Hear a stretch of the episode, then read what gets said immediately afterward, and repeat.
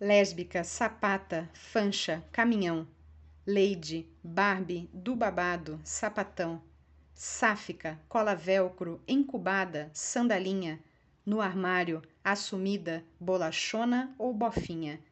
Não importa o nome, amar outra mulher faz parte da nossa revolução. É um ato de resistência, de identidade, de afirmação. E vai além da simples existência, porque ser lésbica é quase uma competência, beira, sei lá, um tipo de resiliência. Nós fazemos parte da evolução.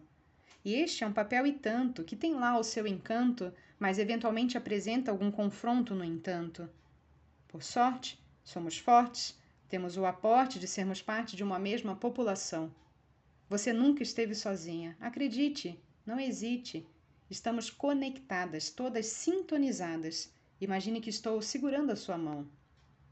Que em 2022 tenhamos boas histórias, com mais experiência do que displicência, que sejam envolventes, personalizadas e com dedicatórias, daquelas que a gente ama, que sempre tem um pouco de drama, talvez para dar mais emoção, tirar um pouco o nosso pé do chão, mas que no fim nos tiram da lama e nos levam ao céu, em encontros de almas que podem envolver grinalda e véu.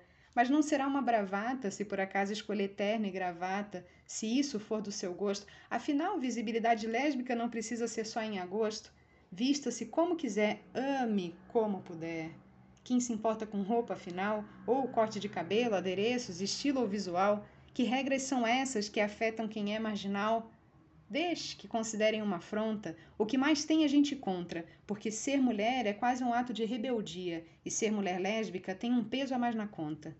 Encontra teu norte e vai. Feliz Ano Novo.